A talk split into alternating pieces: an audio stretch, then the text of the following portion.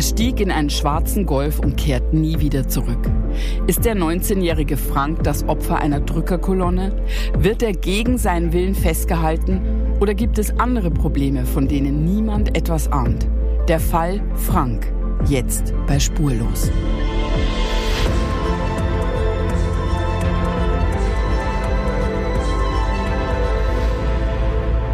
Hallo Michael. Hallo Julia. Bevor wir überhaupt anfangen, werde ich etwas bekannt geben. Okay. Offiziell und voller Freude verkünde ich, ich lebe noch. Das ist schön, Julia. Ich sehe es, aber was meinst du damit? Ich lebe noch. Ähm, aus gegebenem Anlass, du wirst es gleich wissen, warum, warum okay. ich darauf anspiele. Es war mir wichtig, mal darüber kurz zu sprechen. Seit Wochen gibt's vor allem auf YouTube diese, du weißt, ah, was ja, ich meine. Okay, die Filmchen. Genau, Filmchen, diese Videos, ich sei gestorben. Mhm. Ähm, Im Wochenrhythmus ploppt da irgendwas auf und dann schreiben mir wirklich, was ja eigentlich einerseits total schön ist, aber andererseits auch verstörend, schreiben auf der Instagram-Seite oder auch in den Privatnachrichten, Mails, ähm, mir sehr, sehr viele Menschen oder nicht an mich, sondern tun Auch an die Redaktion. An die Redaktion, äh, dass sie weinen, dass sie da sitzen, ich sei verstorben, was ist passiert. Das, das ist so makaber, dass da Leute sowas einfach ins Netz stellen, um halt Klickzahlen zu generieren. Genau. Genau das ist der Hintergrund und ähm, kannst dir vorstellen, also wenn man das selber sich, ich habe mir das jetzt einmal angeguckt, mhm. Das ist total seltsam. Ja, und dann kommen auch immer wieder neue mit neuen Geschichten. Genau, also jede Woche irgendwas. Ich will nur mal kurz dazu sagen, also bitte klickt es einfach nicht an, wenn ihr sowas seht oder meldet es bitte, weil das ist das Einzige, was man eigentlich dagegen tun kann. Ne? Ja. Das immer wieder melden, dann wird das irgendwann von YouTube gesperrt. Und ja, jede Woche, also Ja. entweder äh, vor ein paar Wochen war es ein Motorradunfall, da werden so ganz schlecht Fotos reinge... Ja. In den USA auf einem In Dreh hattest du USA. einen Motorradunfall. Genau, dann hatte ich einen seltenen Gehirntumor. Da gab es ein Foto im offenen Grab von mir Mhm. Ja, mit einem. Kopf von mir. Äh, ja, dann bin ich an der Gürtelrose verstorben. Aber Gürtelrose hattest du wirklich und das war Ja. auch, du bist nicht dran verstorben, aber es war schon schlimm, als du es hattest. Ja, das war äh, letztes Jahr. Das war tatsächlich äh, relativ heftig. Du warst im Krankenhaus lange Zeit und das war wirklich heftig. Ja, das stimmt. Ich war im Krankenhaus. Ähm, Es war eigentlich ganz lustig, weil als ich erst zum Arzt bin, da hast du ja sehr große Schmerzen. Ich will jetzt nicht über Krankheiten hier sprechen, aber ich dachte am Anfang, also ich habe bis letztes Jahr gedacht, Gürtelrose ist eine Geschlechtskrankheit. Oh Gott. Wirklich, wirklich. Und dann habe ich zu dem, aber das, also, also mein Mann und ich, wir führen ein monogames Leben. Also, und der hat mich gar nicht verstanden, warum ich so konsterniert bin, bis ich kapiert habe, nee, das ist einfach ein Virus. Also wusstest, weißt du, was Gürtelrose ist? Nee, woher es kommt und so wusste ich nicht, Ja. aber ich wusste, dass es keine Also Geschlechtskrankheit ich dachte immer, oder wenn es auch von jemandem gehört habe, ich gedacht, ach krass, lässt du so knallen da? Mhm, alles klar. ist. Okay. Das war schon mal das Millionen. Erste. Ja, da kriege ich jetzt sehr viele E-Mails. Ja. Ich weiß es jetzt sehr genau und äh, da ich selber hatte, darf ich auch Witze drüber machen.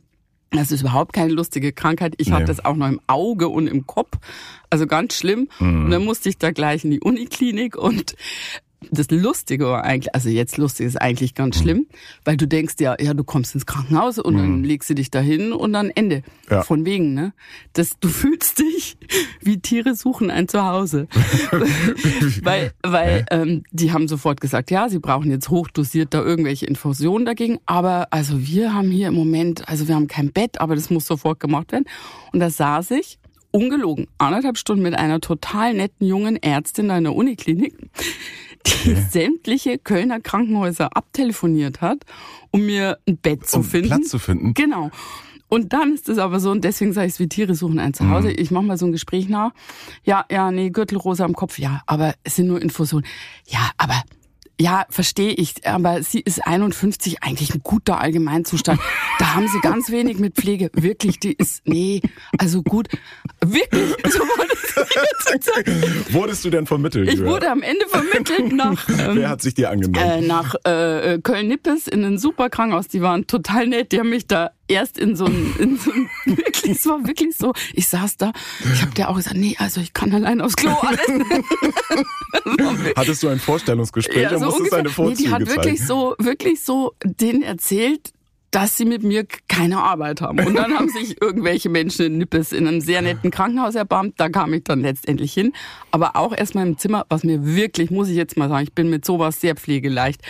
äh, total egal war. Aber das Zimmer war, also es war ein Drittel von diesem Tonstudio. Da war einfach nur ein Bett, da waren die Kabel aus der Wand, das war ziemlich lustig. Und dann kam, ja, und das sind dann die Vorzüge, wenn man wahrscheinlich das macht, was ich mache im Fernsehen. Dann kam irgendwann eine Nachtschwester und hat gesagt, wirklich sehr, sehr Frau Leischig, Sie können hier nicht liegen. Sie sind so ein guter Mensch. Und dann hat mhm. sie mich das ganze Krankenhaus geschoben in ein anderes Zimmer. Das war ein angenehmeres Zimmer, aber ich wäre auch in dem anderen geblieben. Aber es war lustig. Ich wurde vermittelt.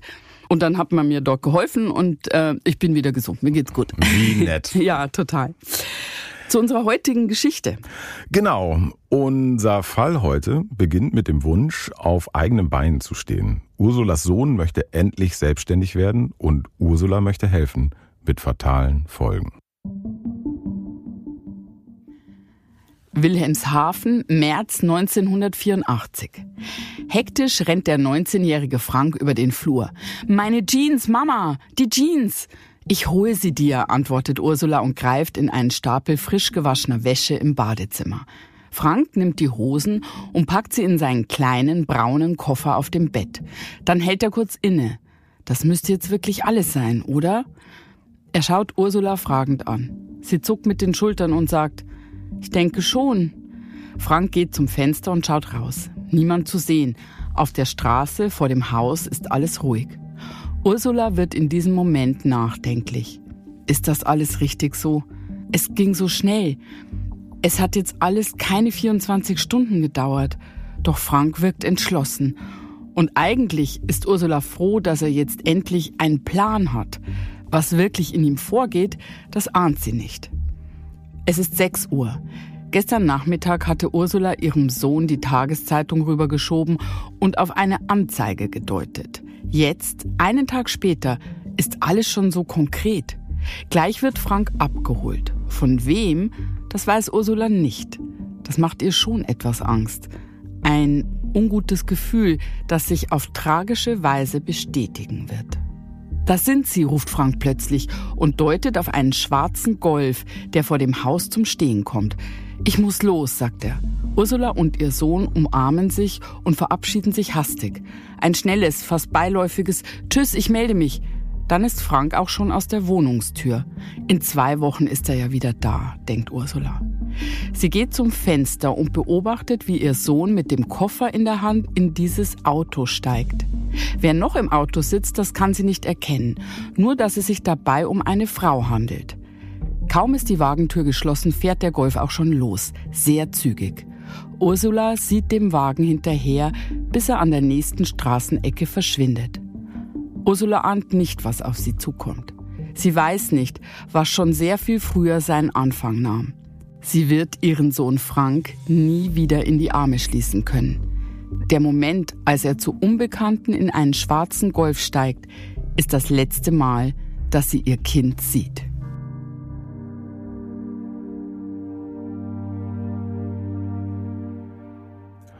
Ursula lebt 1984, als ihr Sohn Frank verschwindet in Wilhelmshaven zusammen mit ihrem Mann Klaus Peter und ihren zwei anderen Söhnen, die damals 17 und 18 Jahre alt sind. Sie verabschiedet sich von Frank in dem Glauben, ihn schon sehr bald wiederzusehen. Dazu kommt es nicht. Seither ist Ursula auf der verzweifelten Suche und du, Julia, hast mit ihr gesprochen. Ja, das stimmt. Und besonders schmerzt sie, dass sie ihre beiden anderen Söhne im Lauf der Jahre dabei zusehen kann, wie die groß werden, wie sie ausziehen, wie sie heiraten und selber Kinder bekommen. Und von Frank bleibt ihr dagegen nur eine allmählich verblassene Erinnerung. Und es kommt immer wieder hoch. Es kommt einfach immer wieder hoch. Du kannst es nicht vergessen. Die anderen beiden Jungs sind da und er ist nicht da. Du findest Ruhe und Frieden nicht. Man hat doch seine Kinder lieb. Egal wie alt sie sind. Ja, als ich mit ihr gesprochen habe, habe ich sehr schnell gemerkt, dass da jemand ist, der so seinen Schmerz über diesen Verlust des Kindes hm, gern verbergen möchte. Also sie hat es versucht, aber du hast auch gemerkt, dass sie innerlich sehr verletzt ist und, und gebrochen. Hm. Ursula stammt aus Wilhelmshaven. Dort lernt sie Anfang der 60er Jahre auch ihren Klaus Peter kennen. Die beiden heiraten und bekommen 1964 ihr erstes Kind, Frank. Zwei Jahre später, also 66, kommt Olaf auf die Welt und wieder zwei Jahre später das Nesthäkchen Jörg. Damit ist die Familie 1968 komplett. Ursula bleibt zu Hause bei den Kindern, während Klaus-Peter als Bauarbeiter die Familie ernährt. Ursula ist eine zufriedene Mutter, die ihre Söhne liebt. Wir haben uns lange darüber unterhalten, wie sie vor allem ihren Frank erlebt hat. Wenn du an ihn denkst, welche Erinnerung hast du? Welche Bilder Eine gute Erinnerung. Frank war ein lieber Kerl, muss ich sagen. Hat nie Probleme gemacht. Er ging auch mehr nach meinem Mann. Im ganzen Wesen. Ne? Mhm. Ging ja ganz nach meinem Mann. Ja, es macht ja eigentlich den Eindruck, als sei in der Familie alles sehr harmonisch und gut gewesen. Ja, aber trotzdem gab es auch in der Familie Probleme. Dazu kommen wir später. 1970 wird Frank eingeschult. Er ist ein recht guter Schüler, nicht zuletzt dank Ursulas wachsamem Auge, die immer genauestens darauf achtet, dass er mit erledigten Hausaufgaben und vollständigen Unterlagen in den Unterricht geht. Die Schule hat er beendet, ja. Und dann hat er eine Lehre angefangen als äh, Einzelhandelskaufmann. Frank ist eher ein stiller, zurückgezogener junger Erwachsener. Seine Mutter Ursula und er haben ein sehr herzliches und inniges Verhältnis zueinander. Aber mit den Jahren kommt auch Ursula nicht mehr so recht an ihren Sohn ran. Es war schwierig. Er konnte sich nie so öffnen, wenn mal Probleme kamen, nachher, wenn er dann älter wurde. Es war schon nicht so einfach hört sich ja eigentlich jetzt erstmal völlig normal an, mhm. weil mm, der war da 16 Jahre alt, also jugendlich in dem Alter und ich würde behaupten, vor allem Jungs in dem Alter, also jedenfalls die, die ich kenne, äh, sind schon verschlossener. Tragen jetzt nicht das Herz auf der Zunge unbedingt. Kann man sagen, aber es könnte auch ein Hinweis darauf sein, dass da irgendetwas ist, etwas, was in ihm bedrückt. Ja, so hat es die Mutter ja auch empfunden. Irgendwas scheint Frank zu belasten. Im Sommer 1983 schließt Frank seine Ausbildung ab. Er ist 18 Jahre alt. Aber seine Hoffnung, in dem Ausbildungsbetrieb bleiben zu können, erfüllt sich leider nicht. Diese Firma hat keine Lehrlinge übernommen, die mussten dann alle gehen. So, und dann war er arbeitslos gewesen. Und dann sagte mein Mann zu ihm, Frank, du musst langsam sehen, dass du mal wieder Arbeit bekommst. Ja, er wollte ja arbeiten. Kriegte aber nichts in Wilhelmshaven. Mir fällt gerade auf, haben wir das eigentlich erklärt? Also man hört mich zum Teil in dem Interview mit Ursula und natürlich jetzt im Podcast. Ach so, doch, ich glaube. Ja, das, kriegt man mit. Das Alles bekommt klar. man mit. Wir haben gehört, Frank hat eine neue Stelle gesucht und nicht gefunden. Das kann man sich heute gar nicht mehr vorstellen. Ja, aber es waren ja 80er Jahre. Da war die Jugendarbeitslosigkeit sehr, sehr hoch. In diesem Jahr, 1983, da haben wir die Zahl, da hat die den Höchststand erreicht. Das waren bei den Jugendlichen 623.300 Arbeitslose unter 25 Jahren. Das ist heute gar nicht mehr vorstellbar, irgendwie, wenn man von Fachkräftemangel spricht. Damals war es so, wenn man 200 Bewerbungen geschrieben hat, bekam man 199 Absagen und vielleicht eine Einladung zum Vorstellungsgespräch, wenn es gut lief. Genau, die sprichwörtlichen, die Babyboomer drängten auf den Arbeitsmarkt und für Frank war es da ganz sicher schwierig, Arbeit zu finden. Und wir haben gehört, sein Vater hat da ein bisschen Druck gemacht. Du musst suchen, fang langsam an zu arbeiten. Vielleicht hat auch das seine Situation nicht einfacher gemacht. Im März 1984, Frank ist jetzt seit ungefähr sieben Monaten arbeitslos, schlägt Ursula die Zeitung auf. Und sie entdeckt etwas, das ihr wie ein Geschenk des Himmels erscheint.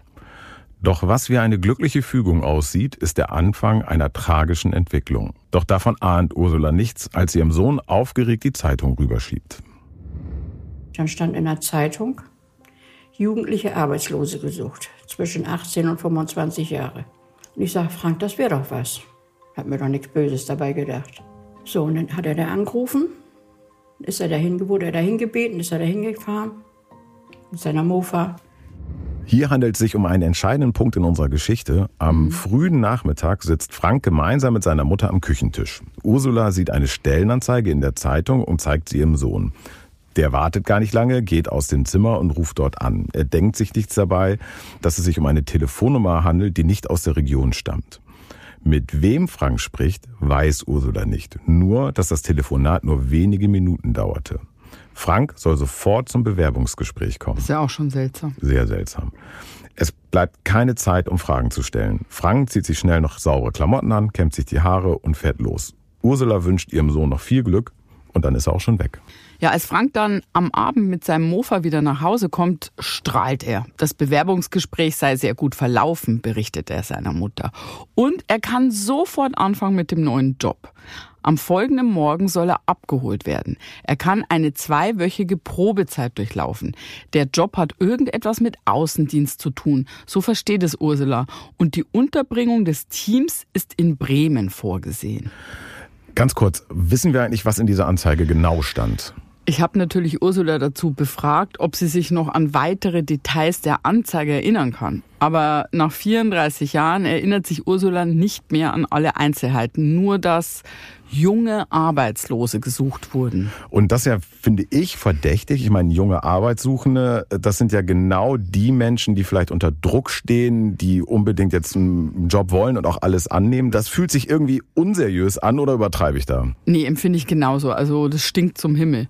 Es gab auch keine Jobbeschreibung in der Anzeige, sagt sie, und Qualifikationen waren auch nicht vorgegeben. Also was ist das? Junger Mann zum Mitreisen gesucht oder ist komisch. Sehr komisch. Und Frank hatte da auch ja nicht so viele Optionen an diesem mhm. Punkt. Er musste ja irgendwas annehmen und man denkt ja auch, es ist unverbindlich. Es ist die Rede irgendwie von Probearbeit. Ähm, ja, er dachte, er guckt sich das mal zwei Wochen an. Was aber auch ein Bild darauf wirft, dass er nicht gut im Gespräch so mit seinen Eltern und seiner Mutter war zu der Zeit. Weil wenn ich mir das jetzt vorstelle bei einem meiner Kinder ähm, in der Situation, ich würde da wissen wollen, was die dann am Telefon genau gesagt haben. Also die müssen ja irgendwas gesagt haben. Also Außendienst, ja, du verkaufst jetzt Eierbecher mhm. oder was weiß ich.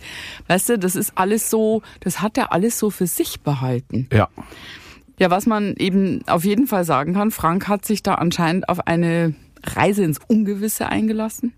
Genau, und deshalb packt er auch seine Sachen und lässt sich nicht beirren. Gemeinsam mit seiner Mutter packt er seinen Koffer. Morgens bleibt dann kaum Zeit für lange Abschiede. Frank hält bereits seinen Koffer in der Hand, als ein schwarzes Auto vor dem Haus stehen bleibt. Ursula verabschiedet sich noch schnell von ihrem Ältesten, bevor er die Wohnungstür öffnet und geht. Ursula ist aufgeregt, aber nicht besorgt. Sie rechnet damit, dass Frank sich in den nächsten Tagen aus Bremen meldet und dass dieser Job eine Riesenchance für ihn ist. Womit sie nicht rechnet, dass sie Frank nicht wiedersehen wird. Nichts lässt sie auch nur ahnen, dass das das letzte Bild ist, das sie von Frank in Erinnerung behalten wird. Wie Frank denn wegging mit dem Koffer, stand draußen so ein schwarzer Golf mit dem Kennzeichen Westerwald. WW. Ursula sieht dem schwarzen Golf hinterher. Bis zum Abend hört sie nichts von ihrem Sohn, aber immer noch ist sie zuversichtlich und froh, dass er nun endlich Arbeit gefunden hat. Und dann kam mein Mann von der Arbeit und da sagte er, wo ist denn Frank? Und dann habe ich ihm das erzählt. Da sagt er, seid ihr denn verrückt geworden? Sagt er. Ich sage, wieso? Ich weiß doch gar nicht, was es für eine Firma ist, weiß ich doch gar nicht. Ja, also der Vater hat überhaupt nicht mitbekommen, dass der Sohn einen neuen Job antritt und wegfährt. Ja. Anscheinend hat ihm das am Abend vorher halt gar niemand mitgeteilt. Darüber stolper ich schon. Das sagt schon viel über die Familie mhm. und auch über das Verhältnis vielleicht auch im Speziellen von Frank zu seinem Vater aus. Ja, was mich nur wundert an der Stelle, er war doch der, der Druck gemacht hat, sucht ihr eine Arbeit, äh, jetzt hat er sich einen Job gesucht, mhm. irgendwie jetzt ist der Vater auch wieder wütend und unzufrieden. Warum? Ja, aber ich glaube, der fühlt sich einfach äh, übergangen. Also wenn ich auf einmal hören würde, ja, okay, das Kind geht jetzt weg, äh, du stehst da so vor vollendeten Tatsachen, also mhm. kann man schon nachvollziehen. Oder vielleicht vermutet der Vater schon, dass da mit dieser Anzeige irgendwas nicht in Ordnung sein könnte, weil das wird er ja dann gesehen haben, um was mhm. es ging hinterher. Kurze Erinnerung nochmal, es ist 1984, es gibt keine Handys. Ursula hätte ihr Mann also auch nicht bei der Arbeit anrufen können und informieren können. Und nun können die Eltern ihren Sohn auch nicht erreichen. Also sie müssen einfach warten, bis er sich meldet, aber das tut er nicht. Klaus Peter ist aufgebracht und auch bei Ursula setzt jetzt ein flaues Gefühl ein. Hätte Frank dieses Jobangebot vielleicht doch nicht annehmen sollen? Klaus Peter hat recht. Sie kennen diese Firma nicht. Hätten Sie vorsichtiger sein müssen? Klaus Peter hält die Ungewissheit nicht aus. Er will sich sofort vergewissern, was mit seinem Sohn passiert ist. Dann ist mein Mann nachmittags, das war auf dem Donnerstag, ist er zum Arbeitsamt gefahren, hat mit einem Bekannten gesprochen, den wir sehr gut kannten. Und da hat er zu meinem Mann gesagt, euren Sohn werdet ihr nie wiedersehen. Und genau so kam es. Und das haben wir rausgekriegt, das ist eine Drückerfirma gewesen. Wow, das ist gleich eine drastische Aussage. Ihr werdet euren Sohn nie wiedersehen. Ähm, man muss dazu wissen, das war kein offizielles Gespräch, mhm. das war ein Bekannter, die kannten sich gut, deswegen haben die da, glaube ich, auch ein bisschen mehr persönlich gesprochen. Also der Vater und jemand vom Arbeitsamt. Genau, mhm. die beiden kannten sich. Und äh, trotzdem macht er diese krasse Aussage, obwohl Frank ist da ja erst 24 Stunden lang weg. Also noch ist formal ja eigentlich nicht viel passiert. Naja, heute hört man ja, wenn überhaupt noch, noch ganz selten von Drückerkolonnen. Aber damals, also in den 80ern, da kann ich mich auch noch dran erinnern, da war das so ein ganz großes Thema bei solchen Drückerkolonnen ging es ja immer um Haustürgeschäfte. Mhm. Und die Mitarbeiter sollten von Haus zu Haus gehen und den Anwohnern Produkte und vor allem auch Verträge andrehen.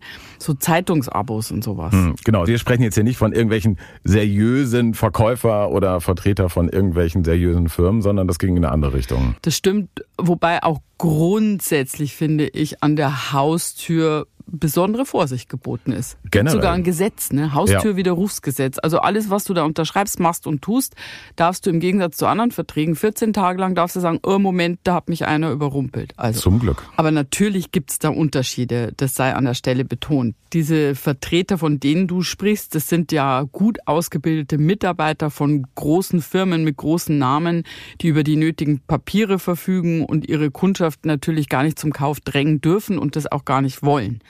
Bei Drückerkolonnen ist es ja komplett anders.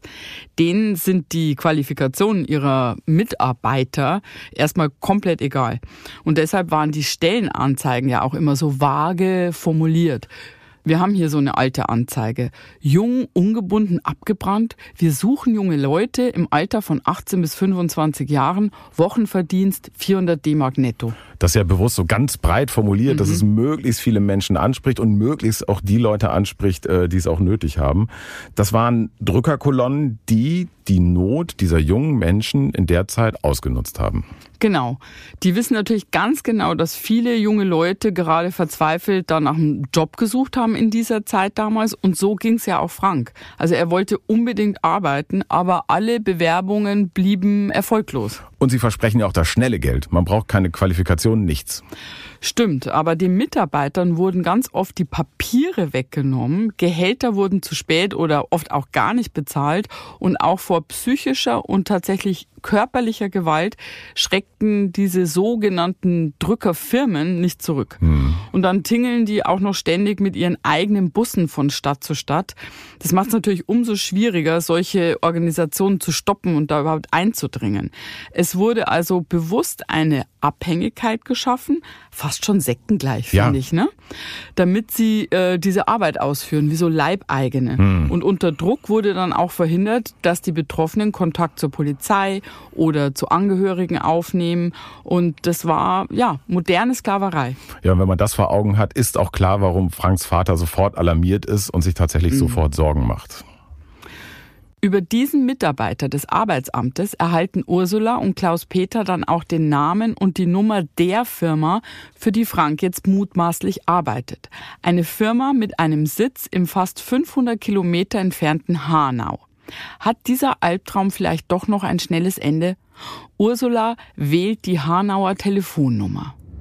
Da habe ich dann mal angerufen bei einer Firma in Hanau. So wurde es mir gesagt. Nein, wir kennen keinen Frank. Keine Auskunft bekommen. Ja, jetzt kann es einem da wirklich mulmig werden an der Stelle.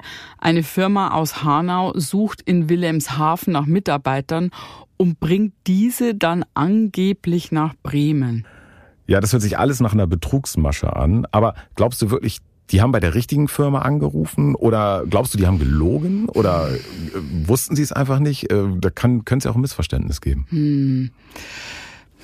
Also man könnte ja jetzt noch hoffen, dass sich dieser Beamte vielleicht geirrt hat, also der vom Arbeitsamt und Frank ist jetzt gerade gemütlich in Bremen und hat halt einfach noch keine Zeit zum Telefonieren. So wie du so bist in dem Alter, denkst da nicht so drüber nach.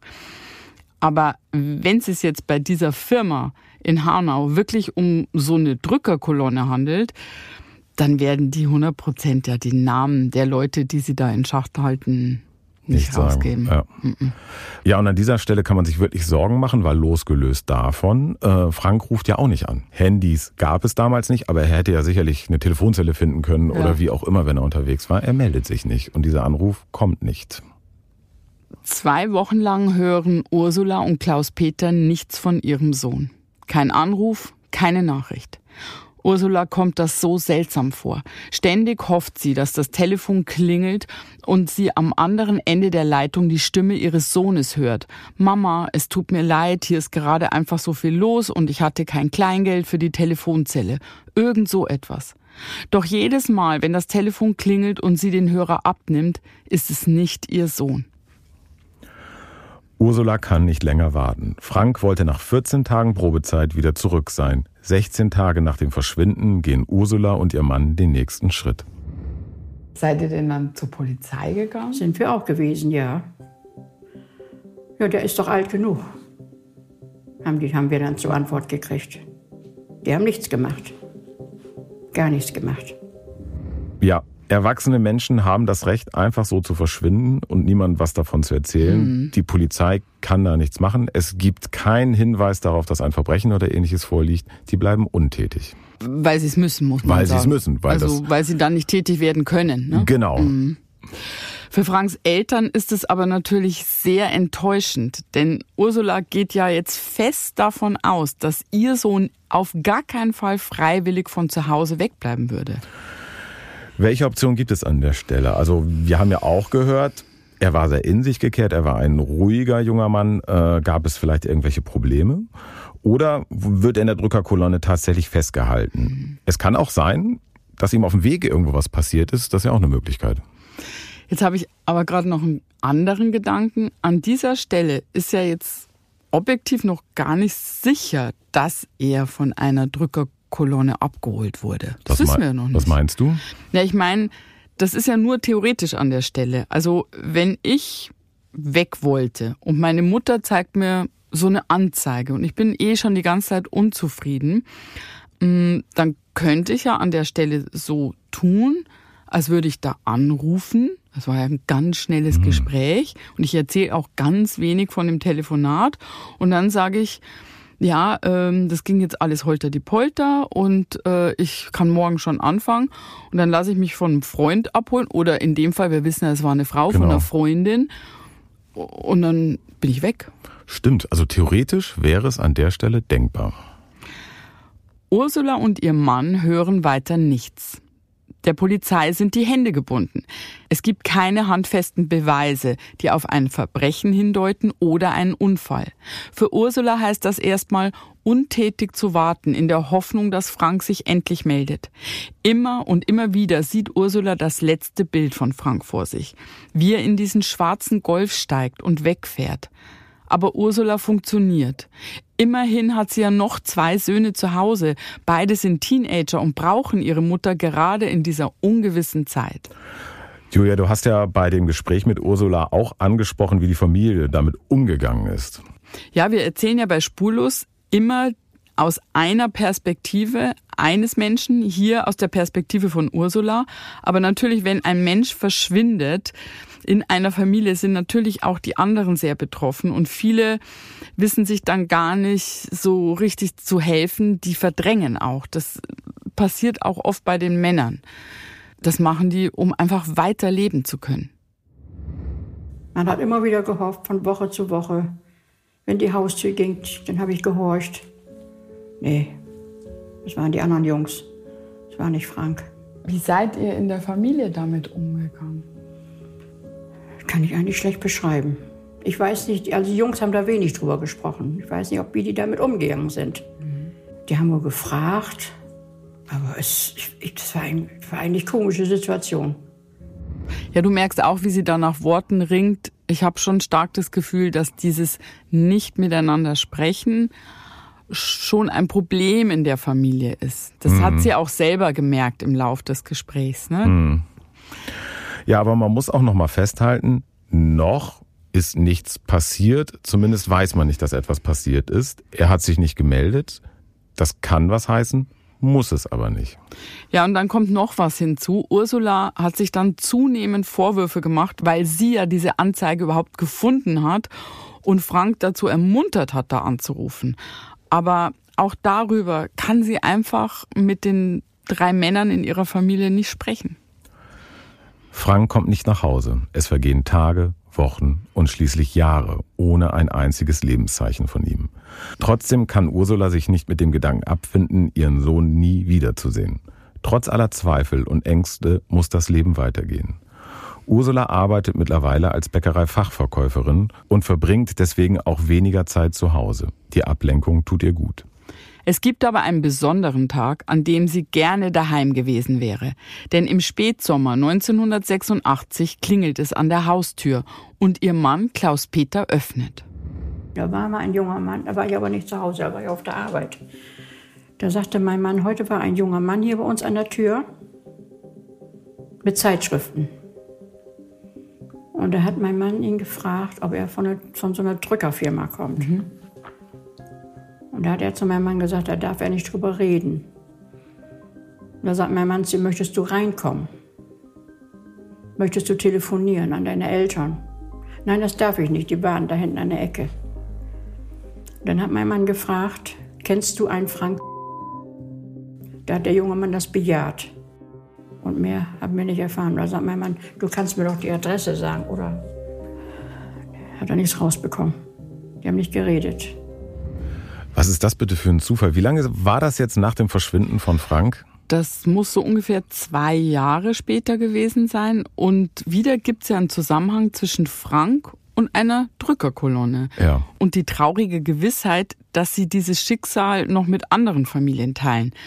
Also handelt es sich bei dieser speziellen Drückerkolonne vielleicht um eine richtig kriminelle Bande, die ihre Arbeiter nicht nur ausnützt, sondern vielleicht gegen ihren Willen festhält. Mhm ich habe da auch so ein bisschen im Kopf, wenn der da wirklich festgehalten wird, er darf keinen Kontakt aufnehmen, vielleicht hat er den anderen irgendwie genau dahin schicken können, weißt du, ah, okay. um mal nach den Eltern zu sehen, so wie so eine Botschaft, weißt du? Eine wie, versteckte Botschaft. Wie eine versteckte Botschaft. Das ist sowas, was man im Kopf haben könnte, wenn man die Situation sieht. Ja, man, wir wissen ja auch, dass teilweise diesen Betroffenen die Papiere abgenommen wurden. Also die wurden richtig unter Druck gesetzt, mhm. irgendwie, dass sie nicht weggehen. Und dieser junge Mann hat ja auch Angst vor Konsequenzen gehabt. Der hat davon gesprochen, die warten da ums Eck, ich darf das nicht. Aber erstmal, ne, wenn wir da so drüber reden, also mir ist das klar, es sind junge Leute, die sind in einer perspektivlosen Situation. Aber andererseits kann man sich doch nicht vorstellen, erstmal, warum gehst du denn nicht da weg? Also selbst ja. wenn die dir deinen Personalausweis mhm. abnehmen, dann kannst du zur Polizei gehen und sagen, die haben das gemacht. Die müssen sehr gekonnt da drin sein, so eine Abhängigkeit oder so zu kreieren. Ich glaube, so unter ich glaube, die setzen einen auch so psychisch unter Druck mit mhm. Drohung oder anderen mhm. vielleicht Schulden, die sich da aufgebaut haben, so dass sie sich auch einfach nicht trauen, sowas ja. zu machen, zur Polizei zu gehen. Also deswegen habe ich auch eben auch schon mal von Sekte gesprochen. Ich glaube, die Mechanismen sind wahrscheinlich ähnlich, oder? Mhm. Kann man sich vorstellen. Könnte Frank sich also in einer ähnlichen Situation wie dieser junge Mann an der Haustür befunden haben? Darf er sich zu Hause nicht melden? Hat man was gegen ihn in der Hand? Das liegt an dieser Stelle nahe. Die Zeit vergeht. Es ist das Jahr 1992. Frank ist nun seit acht Jahren verschwunden.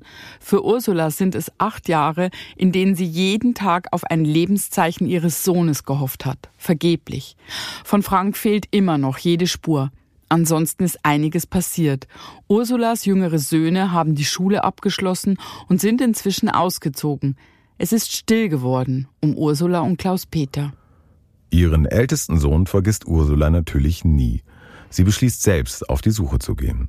Wenn er noch lebt, dann muss man ihn doch irgendwie erreichen und finden können. Ursula schreibt zunächst große deutsche Tageszeitungen an und bittet um Hilfe, aber diese lehnen zumeist ab. Trotzdem lässt sich Ursula nicht beirren. Sie wendet sich als nächstes an unterschiedliche Fernsehstationen. Bei einem Sender wird über den Fall berichtet und es wird ein Aufruf gestartet.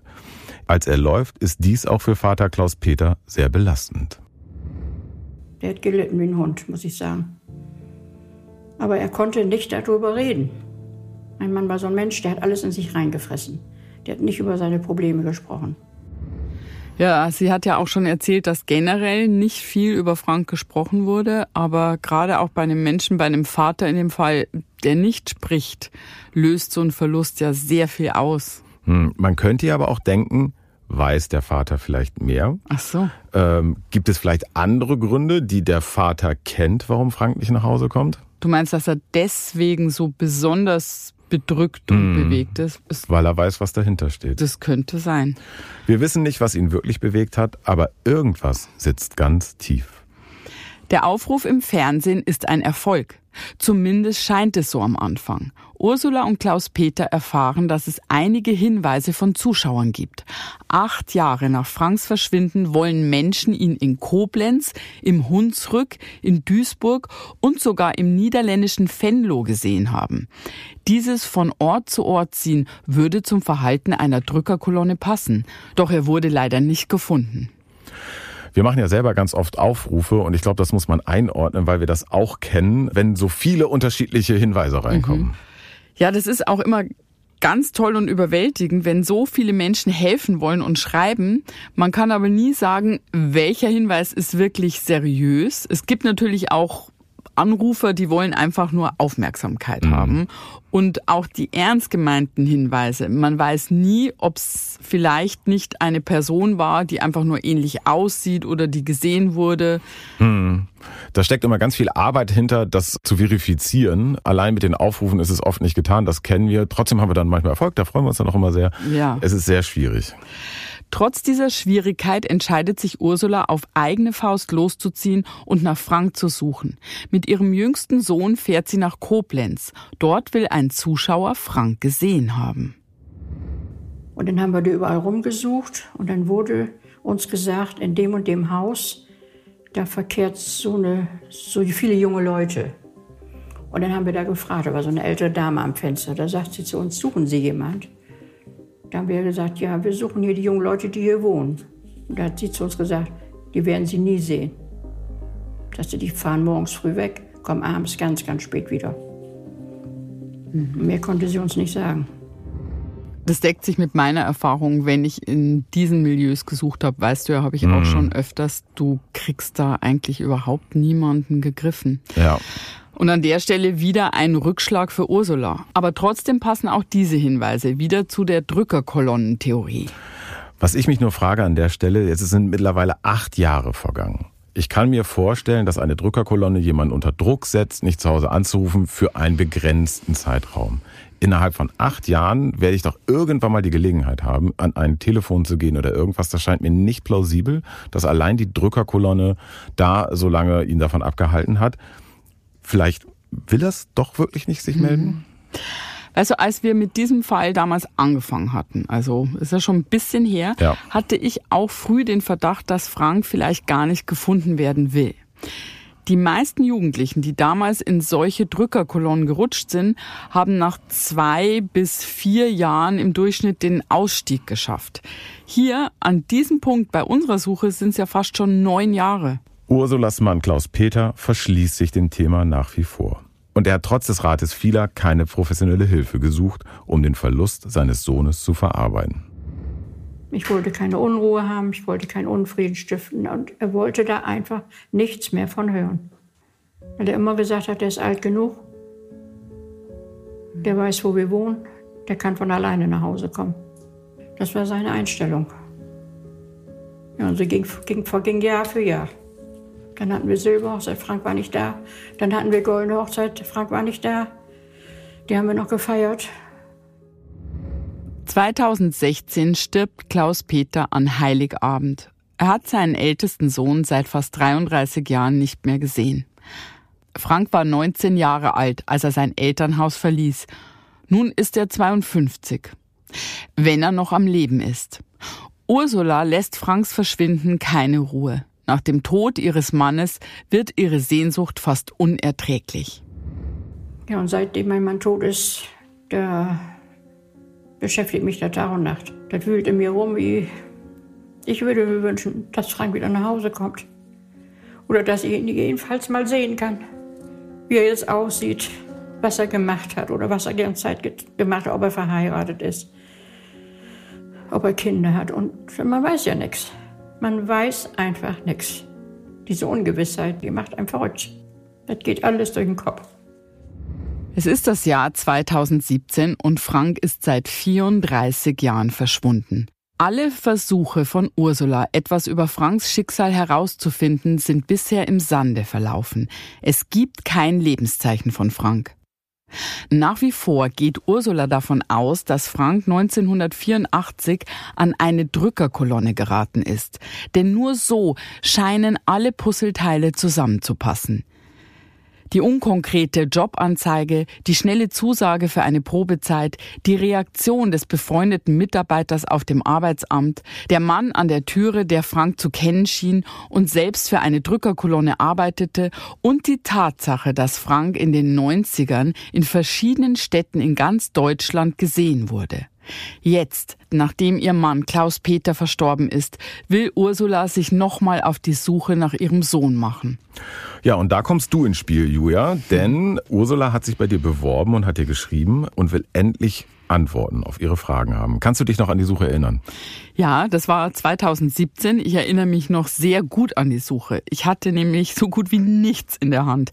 Wir hatten zwar Franks Namen und wir hatten sein Geburtsdatum, aber das hat uns ja auch nicht weitergeholfen. Wir konnten seine Spur nicht verfolgen. Also bin ich zurückgesprungen in die 90er Jahre. Das war die Zeit, in der sich Ursula schon mal an die Öffentlichkeit gewandt hatte. Damals, 1992, hatten verschiedene Medien versucht, bei der Suche nach Frank zu helfen, ohne Erfolg. Es gab Hinweise, denen Ursula nachgegangen war, aber ohne irgendein Ergebnis. Diese Ergebnisse und Hinweise haben wir uns in der Redaktion dann vorgenommen und überlegt, was wurde übersehen.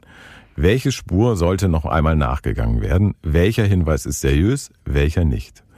Ursula hatte uns alle Unterlagen zur Verfügung gestellt. Wir sind sie durchgegangen und das war eine Riesenarbeit. Ursula ist diesen Hinweisen damals ja im Rahmen ihrer Möglichkeiten auch schon nachgegangen und hatte Frank so nicht gefunden. Aber diese alten Hinweise waren nun mal das Einzige, was wir in der Hand hatten. Deswegen haben wir erstmal jeden einzelnen genau geprüft. Viele Hinweise waren zu alt, bei anderen konnten wir telefonisch ausschließen, dass es sich bei der gesehenen Person nicht um Frank handelte, aber ein Hinweis schien vielversprechend.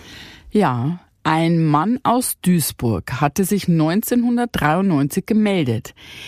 Der konnte sich erinnern, dass Frank in seiner Nachbarschaft gewohnt haben soll, in einem Nebenhaus. Den Mann selbst, der damals den Tipp gegeben hatte, konnten wir im Vorfeld nicht finden. Er war inzwischen anscheinend umgezogen. Deshalb bin ich nach Duisburg gefahren, zu der Adresse, die unser Zeuge damals angegeben hatte. Ich hatte ein altes Jugendfoto von Frank dabei und fragte mich dann durch die komplette Nachbarschaft. Aber niemand konnte sich an Frank erinnern. Niemand hatte seinen Namen auch nur jemals gehört oder ihn auf dem Foto erkannt. Du hast wieder an alle Türen geklopft und dich durch die ganze Straße geklingelt. Genau. Ja, aber es waren ja, wie gesagt, die Hinweise, denen größtenteils schon nachgegangen wurde. Ja, das war eigentlich eine besondere Schwierigkeit. Wir wussten, dass nicht mit einem schnellen Erfolg zu rechnen war. Da muss man dann schon hartnäckiger nachfragen und an ein, zwei, drei Türen mehr klopfen. Aber das gebe ich zu, da habe ich jetzt schon mittlerweile diesen Bitte melde dich Bonus. Die Leute, die erkennen mich und die sind dann immer sehr freundlich und auch auskunftsfreudiger, weil sie ja wissen, es ist für eine gute Sache. Also von daher hatten wir vielleicht eine bessere Position, bei den alten Hinweisen dann doch noch mal was rauszufinden. Das war die mhm. Hoffnung. Aber leider wusste in Duisburg niemand etwas von Frank. Aber äh, du bist ja trotzdem in Wohnzimmern gelandet ja. und äh, hast mit vielen Anwohnern geplaudert. Ja. Äh, manchmal hast du auch einen schönen Job, muss man sagen. äh, wir können in so ein nettes Gespräch mal reinhören. Okay. Er heißt Frank und er muss hier in der Nachbarschaft mal gelebt haben.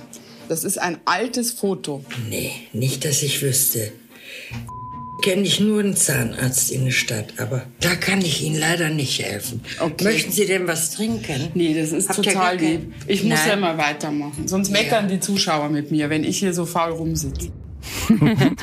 aber das ist auch äh, allgemein wirklich schön, aber im Besonderen auch im Ruhrpott. Das ist schon nochmal ein besonderer Schlagmensch. Ganz reizend, die Frau. Ja, du bist da ja im Auftrag einer verzweifelten Mutter unterwegs, die seit ja. 34 Jahren ihr Kind vermisst. Mhm. Aber du musst ja auch verbindlich und freundlich gegenüber den Menschen auftreten, die dir vielleicht einen Tipp geben können. Ja, ich äh, tue mein Bestes, da den Spagat ähm, hinzukriegen, weil ich kann natürlich nicht an die Tür klopfen, aufgeregt mit dem Foto und sagen, hier, der ist lange vermisst, um Gottes Willen, ich brauche Hilfe. Es würde die Menschen verschrecken. Also ich, ich, ich gebe mein Bestes. Hm. Du bist dann aber in Duisburg nicht weitergekommen. Ja, das stimmt. Und ich habe meine Suche dort dann abgebrochen. Ich wollte einem anderen der alten Hinweise folgen, und zwar dem in den Niederlanden, in Venlo. Auch dort will jemand Ende der 80er Jahre Frank gesehen haben. Das erschien mir irgendwie vielversprechend. Unseren Kollegen Tim bat ich, einem weiteren Hinweis nachzugehen. Frank soll auch in Pfalzfeld gelebt haben. Ich wollte an dem Punkt keine Zeit verlieren, deswegen haben wir parallel gesucht. Ja, aber das war mühsam und zwar für euch beide. Niemand erinnerte sich an Frank. Weder in Venlo in Holland noch in Pfalzfeld im Hunsrück. Tim erzählt uns was von seinen Erfahrungen auf der Suche. Pfalzfeld ist so ein kleines Dorf, ungefähr 600 Einwohner, total ländlich gelegen, circa 40 Kilometer südlich von Koblenz. Ich äh, laufe also durch den Ort und frage und frage, frag die Leute auf der Straße, hab geklingelt, aber niemand kannte Frank. Ich habe dann in der Hoffnung, dass vielleicht irgendjemandem doch was einfällt, immer meine Visitenkarten hinterlassen. Ähm, und als ich die Hoffnung schon fast aufgegeben hatte, sagte irgendjemand, dort hinten war früher mal eine Drückerkolonne untergebracht. Vielleicht gehört er zu denen. Tim war sofort klar, das könnte eine heiße Spur sein. Das Thema Drückerkolonne stand die ganze Zeit im Raum. Das konnte tatsächlich kein Zufall sein. Tim sucht das Haus, in dem die Drückerkolonne untergebracht gewesen sein soll. Aber es stellt sich heraus, dass dort inzwischen andere Menschen leben. Und diese Drückerkolonne ist schon vor vielen Jahren weitergezogen. Tim hat ja in den letzten Stunden überall im Ort seine Visitenkarte hinterlassen. Und plötzlich bekommt er eine Nachricht. Es schreibt jemand, der Frank tatsächlich gekannt haben will. Ich war dann immer noch in Pfalzfeld unterwegs, als plötzlich mein Handy vibrierte und ähm, als ich aufs Display gucke, sehe ich plötzlich den Namen Frank. Ich krieg zwar viele E-Mails am Tag, aber ich wusste, die muss ich aufmachen.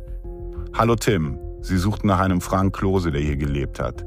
Ich kannte ihn ganz gut, habe aber lange keinen Kontakt mehr. Soweit ich mich erinnere, ist er damals nach Kehl gezogen. Ich weiß, dass er schon mal gesucht wurde, aber nicht gefunden werden wollte.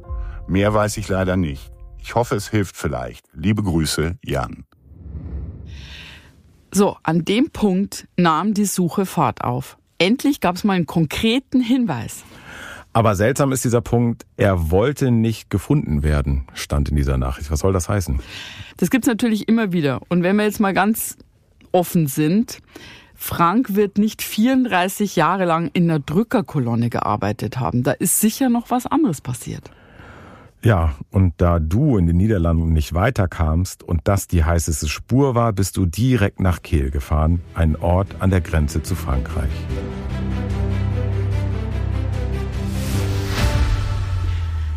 Ich setzte mich sofort ins Auto und fuhr die 420 Kilometer von Venlo nach Kehl.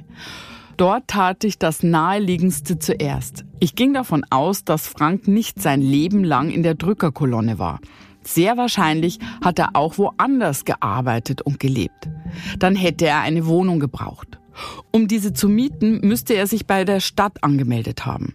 Ich ging deshalb in das Einwohnermeldeamt von Kehl. Ich hatte Franks Namen, sein Geburtsdatum und eine alte Adresse. Aber ich war trotzdem nicht sehr zuversichtlich, ob man mir in Kehl helfen könnte. Denn alle Hinweise von Menschen, die Frank früher gesehen oder gekannt hatten, waren im Nichts verlaufen. Frank schien wie vom Erdboden verschluckt zu sein. Es fehlte tatsächlich jede Spur von ihm. Und auch dieser Hinweis schien von jemandem zu kommen, der Frank zum Zeitpunkt der Aufrufe im Fernsehen und in den Zeitungen gekannt hatte, also Anfang der 90er Jahre, lange her. Und noch etwas verunsicherte mich. Der Absender der Mail hatte geschrieben, dass Frank nicht gefunden werden wollte. Wenn das der Fall war, würde ich keine Auskunft erhalten. Ich betrat das Bürgeramt in Kehl und gab Franks Daten weiter. Und was dann passierte, war wirklich unglaublich. Die nette Mitarbeiterin am Schalter fand Frank tatsächlich im System. Damit hatte ich nach dieser langen Suche fast nicht mehr gerechnet. Aber Frank wohnte nicht mehr in Kehl. Ich bekam eine Verzugsadresse in einem nahegelegenen Ort. Und dort bin ich dann hingefahren. Und die ganze Zeit ging mir dieser Satz nicht aus dem Kopf. Er will nicht gefunden werden. Alles war nun offen, alles war möglich. Wenn ich Pech hatte, stand ich entweder gleich vor dem Nichts oder er würde mich davonjagen.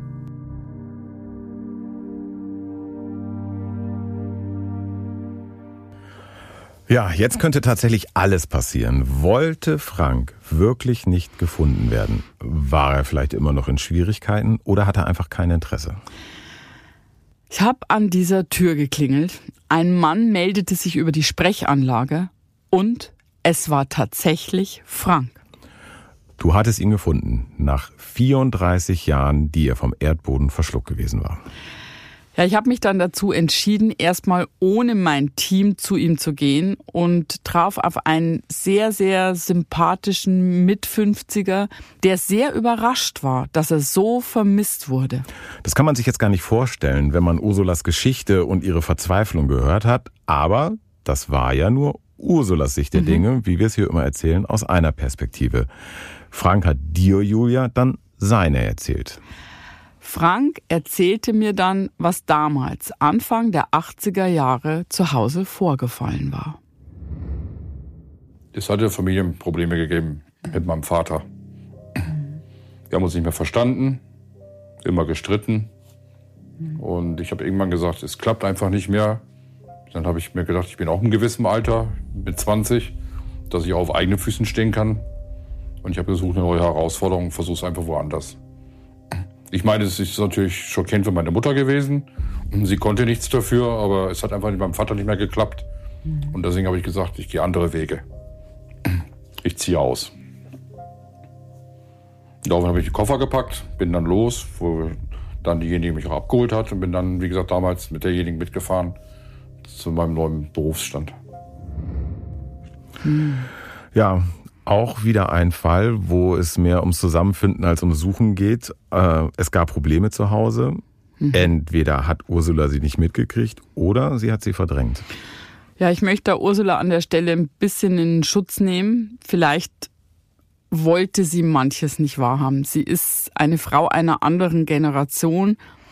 Auch Ehe wurde da anders gelebt. Ähm, wir wissen auch nicht wirklich, was zwischen Frank und seinem Vater passiert ist. Wahrscheinlich hat Franks Vater jedoch geahnt, dass er etwas mit dem Verschwinden seines Sohnes zu tun gehabt hat. Mhm. Für Frank war es sicherlich auch nicht so leicht, den Kontakt zur Familie abzubrechen. Jetzt kann man ihm natürlich vorwerfen, er hätte sich doch mal ganz kurz melden können. Kann man so einen Vorwurf machen?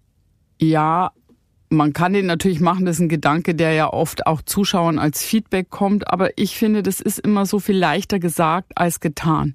Wir haben jetzt hinlänglich gehört, dass das eine Familie war, ähm, in der Kommunikation ein großes Problem war. Also mit jedem Tag, der dann da vergeht, ohne sich gemeldet zu haben, steigt ja dann auch nochmal die Hemmschwelle, so den, den Hörer in die Hand zu nehmen wenn man das dann sowieso nicht gewöhnt ist, miteinander zu sprechen, umso mehr. Das haben wir auch schon in anderen Fällen besprochen, dass das oft die Hürde ist. Da ist wieder dieses Thema auch Scham im Raum. Hm. Eine solche Situation ist ja bestimmt sehr überfordernd. Klar war für ihn, dass er nie wieder Kontakt zu seinem Vater haben will, egal was passiert. Ja, für Frank war das sehr schwer. Das hat er mir auch so erzählt. Er liebt seine Mutter sehr, das habe ich deutlich gespürt. Für meine Mutter tut es immer noch leid. Ich konnte nicht überhaupt Deutschland, wo mein, mein Schweinehund drüber weg ist. Das ging nicht. Ich konnte über meinen Schatten nicht springen. Und heute würde ich es ganz anders machen. Heute würde ich es mir zehnmal überlegen. Man ist reifer geworden, man wird älter. Ich war damals, wie alt war ich? 20. Ganz andere Gedankengänge gehabt. Da war ich noch jung, wollte was, was erleben. Da denkt man anders. Heute denke ich ganz anders. Es tut mir ohne die leid, was damals gewesen ist, dass ich einfach von zu Hause so weggegangen bin. Ich habe da ganz stark das Gefühl gehabt, dass er sehr erleichtert war, äh, dass da jemand kam und eine Brücke für ihn bauen mhm. wollte. Der hat sich unglaublich auf seine Mutter gefreut. Das äh, war anrührend. Wir haben dann beide zusammengebracht. Nach 34 langen Jahren haben sich Mutter und Sohn in Köln wieder getroffen. Aber noch einmal ganz kurz zur Drückerkolonne. Was hat Frank denn jetzt darüber erzählt?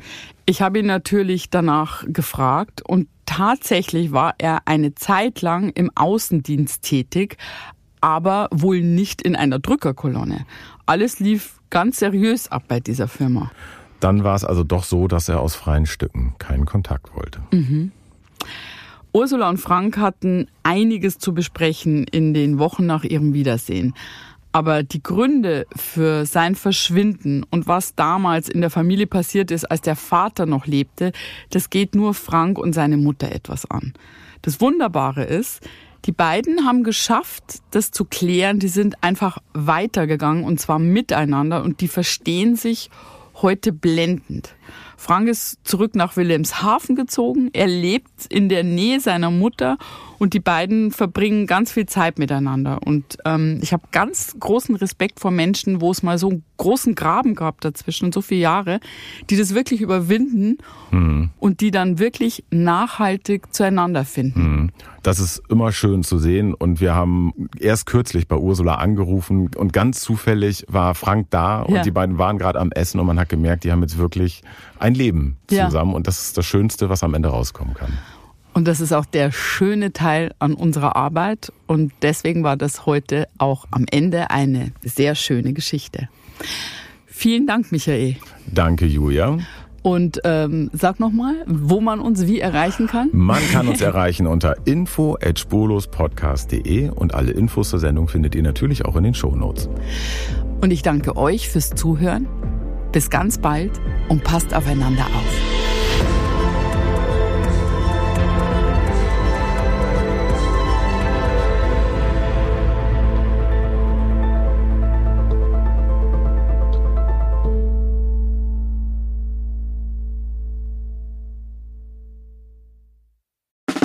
Der 7-One Audio Podcast-Tipp.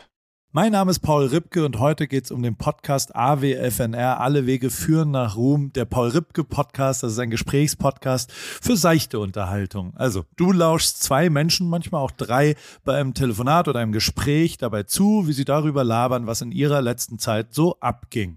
Bei AWFNR rufe ich Leute aus meinem Telefonbuch, interessante Freundinnen aus aller Welt an. Neben Poldi, Lola Weipert, Bowser kommen hier auch regelmäßig Chrissy Martin und Caro Kauer zu Wort. Oder eben auch Menschen, Menschen, die einfach mich begeistert haben. Jonas Deichmann war da, Jan Ulrich, mit dem habe ich gesprochen. Und grundlegend weiß ich nicht ganz genau, was da in der Zukunft passiert, aber ich rufe Leute an, die ich in der Woche vielleicht auch mal kennengelernt habe und die mich inspiriert haben, um vielleicht euch da draußen auch ein ganz klein bisschen zu inspirieren. Jedes Gespräch überrascht zumindest mich jedes Mal aufs Neue und manchmal kommt sogar dabei raus, dass ich danach mich für ein Praktikum bei Big FM bewerbe und vielleicht sogar das eine oder andere berufliche Erfolgserlebnis feiern darf. Danke, Lola, dafür. Schau mal. Also jeden Dienstag um 16.20 Uhr deutscher Zeit, vor 20 und so, gibt's eine neue Folge AWFNR.